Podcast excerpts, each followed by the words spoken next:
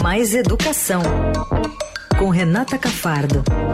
Sempre em clima de primavera, não é, Renata ah. Cafardo? Oi, Oi, tudo bem? Tudo jóia. Você... Muito mais verão do que primavera. É né? verdade. a gente nem sabe o que é uma primavera, não é verdade? Não, não, nem inverno a gente soube. Atropela a primavera. total, total. Bom, primeiro me conta, eu sei que você vai falar aqui do Camilo Santana por causa da participação dele no Geduca, mas eu queria que você contasse em linhas gerais como é que foi o Geduca e parabéns por mais uma realização desse evento tão importante para a educação, Rê. Ah, obrigada. Não, mas o Congresso da Geduca é o congresso, para quem não conhece, é o congresso feito pela Associação de Jornalistas de Educação, que é a Geduca, né? A gente faz um congresso anual sobre jornalismo de educação, que a gente discute jornalismo e educação, né? As duas coisas. Então a gente tem mesas que falam só de educação, como a gente teve uma muito legal sobre educação antirracista, uma jornalista do New York Times sensacional, que é a Nicole Hannah Jones, que veio especialmente para o Brasil para o nosso congresso e que fez um projeto sensacional antirracista que eu recomendo muito, um podcast chamado 1619, que é 1619, que foi o ano que aportou o primeiro navio negreiro no, no Brasil, no Brasil, nos Estados Unidos, e a gente teve outras mesas que discutiram jornalismo mesmo, né, como é que a gente faz para inserir mais educação no, nas pautas de maneira geral, discutiu o novo ensino médio, e teve a participação do ministro Camilo Santana, que veio a São Paulo Uau. também. Foi segunda e terça-feira, o Congresso da GEDUCA acabou na terça, e na terça o ministro é, falou algumas coisas lá, uma delas que eu vou querer comentar aqui com vocês, que ele anunciou que o governo está preparando um projeto de lei sobre uma bolsa, né, dar um dinheiro para os alunos se manterem no ensino médio, né, uma bolsa, quando a gente fala uma bolsa é sempre isso, né, um valor pago para esses alunos, às vezes mês a mês, né, nos que já existem, são, pode ser mês a mês ou pode ser anual, para garantir que o aluno se forme. Ele não deu muito detalhe, mas vamos ouvir. A gente separou um trechinho até de como foi essa declaração lá numa entrevista que, que sou eu mesma que estou fazendo, então tiver uma voz de mulher, sou eu mesma. e que eu sou presidente da GEDUCA, e por isso eu, é, eu e outros colegas acabamos fazendo essa entrevista lá no palco, então para a gente entender um pouquinho do que ele está falando. Vamos ouvir. E a novidade que eu ia dizer é que nós vamos agora também encaminhar um projeto de lei para a Câmara, criando uma espécie, ainda não temos o nome, mas uma espécie de bolsa poupança para o jovem do ensino médio, com a forma de auxílio, de ajudar para a permanência, baseada em algumas experiências internacionais, algumas experiências também no Brasil. Qual o valor? É, com forma, ainda não está ainda, não, vamos, vamos apenas definir depois. Se esse país pagasse para todo aluno ficar na escola, sai muito mais barato para esse país do que está está corrigindo depois distorções sociais, econômicas que a, gente, que a gente tem enfrentado nesse país. É, você vê quando a pessoa é jornalista, quando não dá nem tempo do ministro anunciar o assunto. É. Já é qual é o valor, ministro? é, tipo, não vem com papinho aqui, não. Ele não falou, né? Ele não, não falou, falou valor, mas gostei. Quantos? Gostei que o jornalismo é. tá na veia. Ah. É, essa pessoa que tá ali insistindo sou eu. Eu já quis, já, já quis antecipar para falar quem é essa aí, né? Se perguntando. Mas ele não deu detalhes, e mas disse que é um projeto de lei, né? Que vai ser, que vai ser mandado ao Congresso Congresso.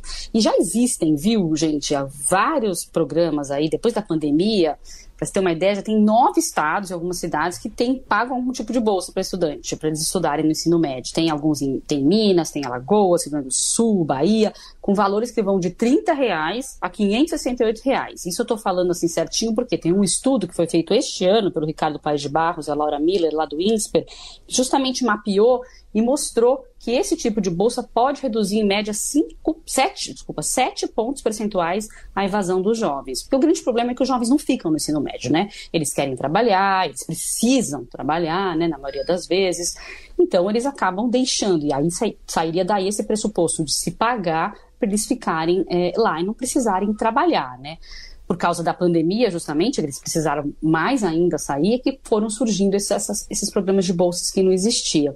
A gente tem para vocês terem uma ideia, 20% dos estudantes que não terminam a educação básica por necessidade de trabalho, como eu já disse, dificuldade de aprendizagem também, porque não, não, não sente que está aprendendo na escola, por falta de interesse, porque a escola, às vezes, né, principalmente para o jovem, ela deixou de ser interessante há algum tempo, a gente fala muito isso no, no, no ensino médio, ou gravidez na adolescência, ou porque vão para o tráfico de drogas.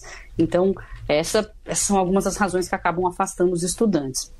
E aí esse estudo, ele, ele mostrou né, esses vários tipos de bolsas. Como eu tinha dito no começo, algumas pagam valor no fim do ano e não mês a mês, para garantir que o aluno não abandone né, no meio do ano. Alguns, algumas até, até dão um incremento se tiver uma nota boa no Enem, por exemplo. Mas os pesquisadores concluíram que ele ajuda, né, diminui mesmo a evasão, mas ele não é uma panaceia. Né, segundo a, até a pesquisadora, palavras que ela usa.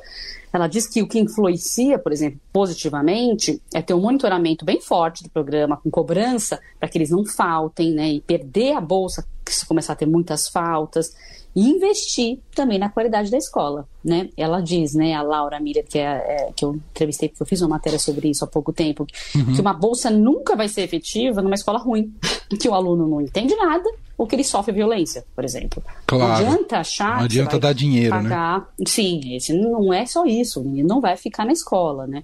E eles, e eles também, na pesquisa, mostraram que a efetividade ela, ela não está relacionada a um valor, sabe? A um valor alto e tal, mas que ele seja repassado, por exemplo, diretamente ao aluno e não à família. No Brasil é bem raro isso, viu? Normalmente, como assim, como Bolsa Família, se passa a mãe, né? Tem um cartão que é dado ao responsável. Mas nos casos em que é passado fora do Brasil, por exemplo, que eles já analisaram para alunos, tem mais efetividade.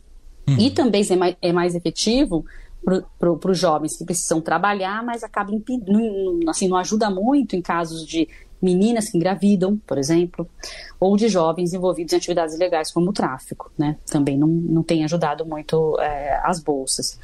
Lá no Congresso de Educa também a gente teve uma, uma mesa que foi com estudantes do ensino médio. Uma menina que estava lá, a Vitória Ribeiro, uma graça, aluna do Jardim Ângela, ela, ela comentou, porque como o ministro disse isso no começo do dia, e ela, a mesa que ela estava foi um pouquinho depois, ela já comentou e disse que ela é, ela é jovem aprendiz, ela trabalha, ela tem 16 anos, e para ela não seria tão interessante, porque ela acha muito bom que ela aprende como jovem aprendiz no mundo do trabalho. Então ela prefere ganhar o dinheiro é, como jovem aprendiz e poder trabalhar durante o ensino médio do que receber um dinheiro e não poder trabalhar e ficar, por exemplo, numa escola em tempo integral. É super é super controverso isso, né? Porque é, se, se, tem muitos resultados, muitas evidências de, de, como melhora a aprendizagem, a escola em tempo integral, mas ao mesmo tempo tem esse grupo de, de alunos que não quer a escola em tempo integral, talvez porque a escola em tempo integral também não seja um bom projeto, não seja boa, ela, ele entende que ele vai passar muito tempo ali na escola, mas não vai estar aprendendo muita coisa, então não importa também só dar dinheiro, não importa aumentar o tempo de horas que o aluno fica na escola, tudo tem a ver com a qualidade da educação que está sendo ensinada ali, né?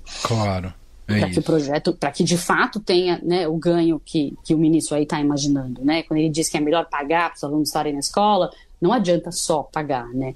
E tem também lei que está esperando votação lá no, lá no Congresso Nacional, uma lei da deputada federal Tabata Amaral, aqui de São Paulo, do PSB, que, que quer incluir um valor no Bolsa Família de 500 a 800 reais para os alunos é, por ano, né, por cada, por cada ano que o aluno é aprovado no ensino médio, e ainda 300 reais caso o estudante tivesse uma, uma nota acima da média no Enem. Então já tem um projeto de lei lá, a gente não sabe se o, se o governo vai aproveitar esse projeto aí da Tabata, ou se vai criar um novo parecido, ou é, sabe-se que a, que a Tabata também andou conversando com o ministro Padilha sobre esse assunto, então talvez uhum. haja a possibilidade de se aproveitar e se incluir no Bolsa Família esse valor, né? é, o que seria melhor do que criar um outro, né? Já tem o cartãozinho do Bolsa Família, ajuda um pouco. E, e vamos esperar para ver, né? Porque teve aí essa promessa essa semana, mas ainda não veio nada. E depende do Congresso também. Agora, eu, eu gosto muito dessa abordagem que você traz aqui. Claro que estímulos para para que o aluno permaneça na escola são muito importantes, ainda mais diante do contexto social do país, mas isso é só uma parte do problema. Longe de ser o principal problema é a questão de fundo de ter uma escola de qualidade, com professores bons uh, e que estejam felizes de estarem ali também. Enfim, tem todo serviço de base sim, a ser feito, né? Sim, recursos são sempre interessantes, né? E sim, tem muito aluno que acaba não ficando na escola porque precisa trabalhar. Tem isso sim, isso a gente não pode negar que esse é um problema brasileiro num país pobre, né, num país tão desigual, que eles que deixam de, de ir para a escola porque precisam ajudar a família, né? Isso é principalmente jovens, né, a partir dos 15 anos, mas não é o único problema, né?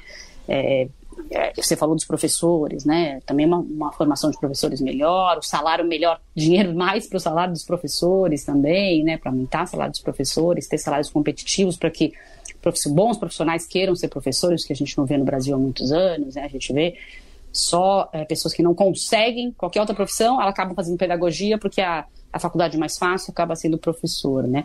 Tem muita coisa, né? Como a gente sempre fala, a mudança na educação não tem uma bola de prata, não é pronto, resolvi, agora vou dar dinheiro e, e os alunos vão ficar na escola, é sistêmica, né? São muitas coisas que precisam fazer, ser feitas ao mesmo tempo é, para que toda a educação melhore, e por isso que é tão difícil, né?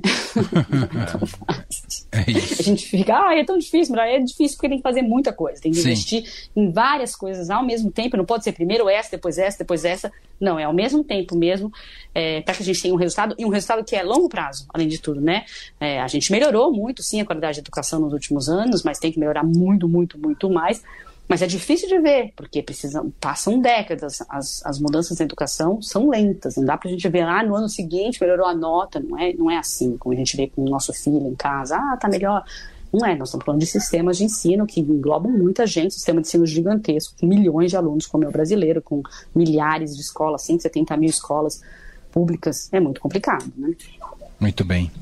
Muito bom, essa é Renata Cafardo, nossa colunista, colunista de educação, está sempre às quintas aqui com mais educação dentro do fim de tarde Dourado. Ah, ah pra... quem quiser ah, ver mais isso que eu te perguntar. foi o congresso da Geduca, você me perguntar isso? Uhum. Entra lá no Geduca, é com jgeduca.org.br, que tem toda a cobertura lá do congresso, tem a tem essa, essa, essa entrevista completa do ministro, está lá também. É, dá para tem também nas redes sociais da Geduca, arroba Geduca Brasil, dá para entrar lá e ver tudo como foi. E sabe, para quem não pôde acompanhar é, presencialmente, dá para ver tudo agora na internet. Sensacional. Tem um site. Não é só para jornalista, nem só para educador, viu? Todo mundo pode se interessar. é isso. Rê, obrigado mais uma vez. Beijo até semana que vem. Até, beijo, beijo. obrigada.